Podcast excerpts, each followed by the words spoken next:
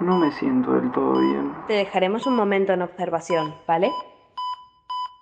Oye, ¿te encuentras bien? Oye,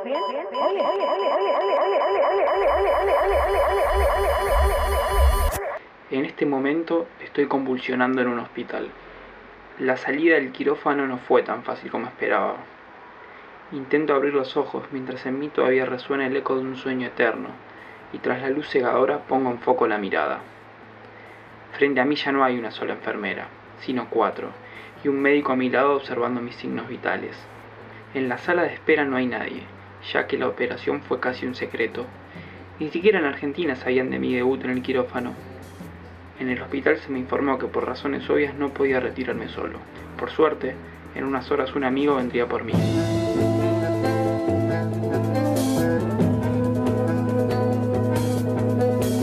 Cierto que uno vuelve a los lugares donde amó la vida. O al menos eso hice yo cuando regresé a Málaga en mayo, y no podía haber tomado mejor decisión. Me reencontré con amigos, hice varios nuevos y pude tachar de la lista de pendientes una operación pospuesta desde hacía cuatro años. Al principio no fue fácil conseguir trabajo, pero por suerte el mal trago de Cádiz atravesaba su merma, y con Nahue, un amigo, pudimos armar un espectáculo para presentar en la costanera de Fuengirola. Tras mucho pensar compré una guitarra y un amplificador portátil, mientras que yo tocaba algún que otro tango heredado del conservatorio, Nahue detenía el tiempo con su show de ilusión óptica. Resbalaba entre sus manos una bola de contact que parecía flotar sobre pentagramas, y tanto niños como adultos se sumían al viaje performático. Nosotros en tanto nos divertíamos y también volábamos en la magia de la improvisación compartida, bar por bar, con el mar como bandera y la única regla de no contar dinero hasta que sea hora de irnos. Poco tiempo después Nahue y su familia se fueron a Alemania, donde viven actualmente, y yo seguí tocando solo un tiempo más, turnando las horas con mi reciente trabajo de conserje en un hotel.